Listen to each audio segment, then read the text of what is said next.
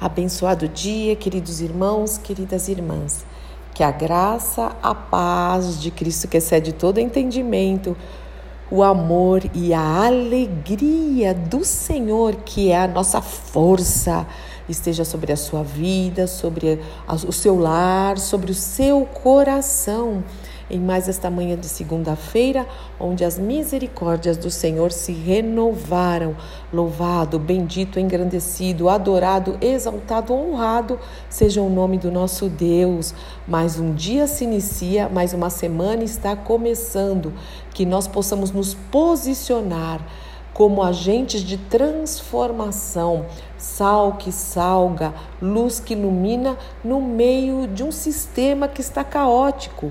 A palavra de Deus diz que o mundo jaz no maligno, esse sistema jaz no maligno mas nós precisamos fazer a diferença, porque um dia tivemos um encontro com Cristo Jesus como Senhor das nossas vidas e nós mudamos de reino, nós saímos desse sistema, saímos do império das trevas e fomos transportados para o reino do Filho do seu amor, do amor de Deus.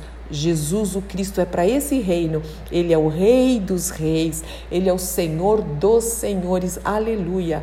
E que os propósitos do Pai se cumpram em nossas vidas e através das nossas vidas, mesmo neste tempo, mesmo nesta época. O Senhor não se enganou, você não nasceu na época errada.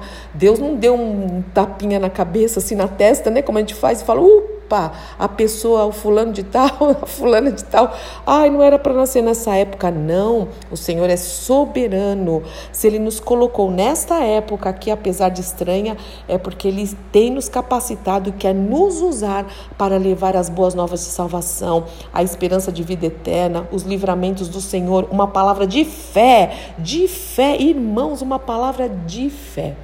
E a Bíblia também nos ensina muito, claro, a Bíblia toda fala sobre fé e sobre sabedoria. Sabedoria, sabe o que é sabedoria? Sim, a palavra de Deus diz: o temor do Senhor é o princípio da sabedoria. O que é temer a Deus? É obedecer ao Senhor obedecer a sua palavra, por isso você precisa conhecer a palavra de Deus. Nós precisamos ter sabedoria e pedir muito isso ao Senhor. Lá em Tiago, o Senhor nos ensina o seguinte: se alguém tem falta de sabedoria, peça a Deus, que a todos dá gratuitamente. Então, se você tem falta de sabedoria, peça a Deus, mas peça não duvidando, diz a palavra de Deus, porque aquele que duvida não vai receber nada do Senhor. Olha que sério, aquele que duvida não recebe nada do Senhor, né? Então, eu quero falar algumas coisas um pouquinho é, que estão no livro de Provérbios aqui, né? Provérbios é tido como uma, um livro aqui de sabedoria, né? Salomão, o homem mais sábio que já existiu. Olha, de, do, do capítulo 1 a 31 é sabedoria em cima de sabedoria, sabedoria para todas as áreas das nossas vidas. E essa sabedoria, quando nós obedecemos, quando nós nos rendemos a essas instruções humildemente, quantas coisas são evitadas nas nossas vidas, coisas ruins, eu quero dizer, quantas consequências desagradáveis podem ser evitadas se nós obedecermos a palavra de Deus, se nós obedecermos essa palavra de sabedoria. A minha mãe, quando eu era jovenzinha, uma adolescente, a minha mãe falava assim: Ô oh, Fúvia, como eu queria ter a sua idade, mas com a cabeça, né, com a maturidade que eu tenho hoje de pensamento, de experiências de vida. E a gente sempre achava, falava: ai, mas que frase, né? mas hoje eu falo igual como? Às vezes a gente vê os jovenzinhos e nós precisamos ser exemplos exemplo para esses jovens, exemplos dos, dos fiéis, diz a palavra, né, de conduta. Mas como eu gostaria mesmo que, de ter aquela idade, mas com a cabeça, com, a, com aquilo que eu já aprendi nesses meus 60 anos. E muito mais eu tenho para aprender, como eu tenho para aprender e aprendo todo dia.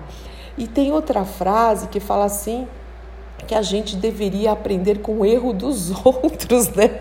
Então não precisa errar, porque tem gente, não, deixa eu errar, deixa eu errar. A gente vê um jovem falando, deixa eu errar, que aí eu aprendo. Por quê? Por que, que você já não aprende com, com aquilo que o outro errou e viu que não deu certo? Por que, que você já não aprende com a palavra de Deus? Não só o jovenzinho, todos nós, para que a gente não tenha que sofrer consequências. Lembrando que as consequências, a maioria das vezes, não vem só para a nossa vida, vem para a vida daqueles que nos cercam. Nós não somos uma ilha. Tudo que você faz vai afetar a vida de alguém, dos seus familiares, dos seus vizinhos, da sua comunidade, da sua congregação, da onde você trabalha, talvez de uma sociedade. O, o erro, às vezes, de um afeta muita gente, efeito dominó. Então, toma cuidado como anda. Toma cuidado com as suas escolhas, como você se comporta. Toma cuidado nos seus posicionamentos. Mas aqui não falando só de não, não estou falando só de coisas ruins, porque quando nós também nos posicionamos em obediência à palavra de Deus, em sabedoria, com a instrução que vem do alto, nós também podemos ser é, de grande bênção na vida dos outros. Você não quer ser uma bênção? Deus falou para Abraão o que? Ser tu uma bênção, seja você uma bênção. E o Senhor fala para nós: seja uma bênção. E como é que nós podemos ser bênção efetivamente? Seguindo os passos de Cristo. Paulo fala: sede meus imitadores, como eu sou de Jesus. E praticando a palavra de Deus, não sendo somente ouvintes, mas praticando em tudo o tempo inteiro e não só quando está na igreja, tá? Não é só quando está nos cultos, é sempre nos detalhes da nossa vida, no trabalho, nos estudos, no trânsito, nas ruas, é, enfim, no, no, no, mercado, aonde a gente passar, por onde a gente andar, devemos ser bênção. Você é bênção? Você é bênção na vida da sua família? Você é bênção na vida dos seus vizinhos? Você é bênção na sociedade? Precisamos ser. E hoje eu quero ler aqui alguns conselhos que estão em Provérbios. Provérbios capítulo 4, de versos 23 a 27. Só nesses pouquinhos, aqui nesses cinco versículos, já tem muita coisa para a gente pensar, muita coisa para a gente refletir, para a gente meditar, como, como nós dizemos, né? Para a gente digerir. Não leia só assim, ó. Acima de todas as coisas, guarde seu coração, pois ele dirige o rumo. Não é para ler assim a palavra de Deus, palavra por palavra, prestando atenção e chamando para você. Jonathan Edwards é um, foi um grande avivalista. Leia sobre ele, você vai ver o tanto de avivamento que ele trouxe. Ele fez uma tremenda diferença na sociedade, muito mesmo. E ele dizia o seguinte: é, que ele lia a Bíblia contra ele. Ele fala: Eu leio a palavra de Deus contra mim. Então não é para ler pensando o outro pode mudar, pensando no outro ou como se fosse um ritual ou pronto, cumpri, já li quatro capítulos, já cumpri. Não, não, não. Leia perguntando o que isso quer falar na minha vida, o que o Senhor quer trazer de transformação, o que o Senhor quer retirar, o que o Senhor quer acrescentar. Espírito Santo, fala comigo, fala comigo em nome do Senhor Jesus Cristo. Então vamos lá, vamos à palavra de Deus que eu já falei bastante, né? Fala sério. Acima de todas as coisas que se deve guardar, guarde o seu coração, guarde os seus sentimentos, guarde as suas emoções, pois ele dirige o coração, dirige o rumo da sua vida. Quantas pessoas deram com os burros na água? Olha, eu de novo falando do burros na água aqui, né? é, porque não guardaram o coração, foram precipitados. A palavra de Deus diz que o precipitado peca. Guarda o coração. Isso é para todo mundo, mas eu quero dizer, jovem, minha jovem, meu jovem, guarde o seu coração. Continuando, evite toda conversa maldosa, maledicência, fofoca, mexerico, evite tudo isso e afaste-se das palavras perversas, pervertidas. Olhe sempre para a frente. Mantenha os olhos fixos no que está diante de você. Lembra lá de Hebreus? Correndo com perseverança a carreira que está proposta, olhando firmemente para frente, para Jesus, autor e consumador da nossa fé. Continuando, verso 26. Estabeleça um caminho reto para os seus pés. Permaneça na estrada segura Quem é a nossa segurança? Jesus, Ele é a nossa rocha. Quem é o caminho, a verdade e a vida? Jesus, então mantenha os seus pés em Cristo, na palavra do Senhor.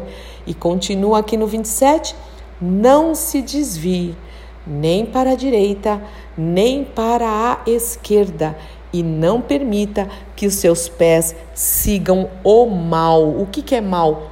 Tudo que não tem a bênção de Deus, para Deus é mal, né? Ele fala lá em Deuteronômio: tá bênção na tua frente e tá maldição. Escolhe o que? A bênção e não a maldição, aquilo que é mal. Também em Hebreus está escrito, aqui fala, né, não se desvie nem para a direita nem para a esquerda. Em Hebreus 10, 34 e 35, o Senhor diz que também não quer que a gente retroceda. Ele fala que todo aquele que retrocede, que um dia escolheu a Cristo, mas retrocede, o Senhor diz: Eu não tenho prazer nessa pessoa. Então, irmãos, nós precisamos olhar firmes para Jesus na época em que nós estamos vivendo, no tempo em que nós estamos vivendo e correr com perseverança e, ser, e ter sempre uma palavra de esperança, de fé e pregar as boas novas do Evangelho em nome do nosso Senhor e Salvador Jesus Cristo. Amém, amém, amém.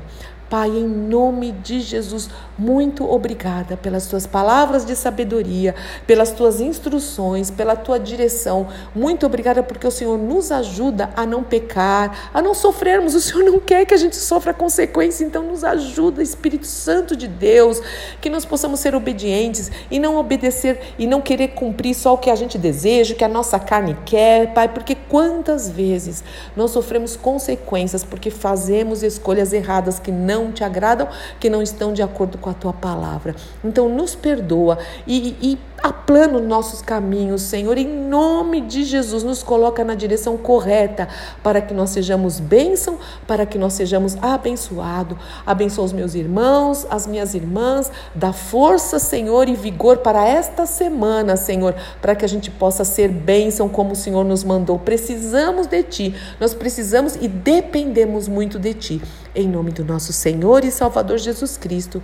Amém, amém, amém. Deus te abençoe muito. Eu sou Fúvia Maranhão, pastora do Ministério Cristão Alfa e Ômega em Alphaville, Barueri, São Paulo.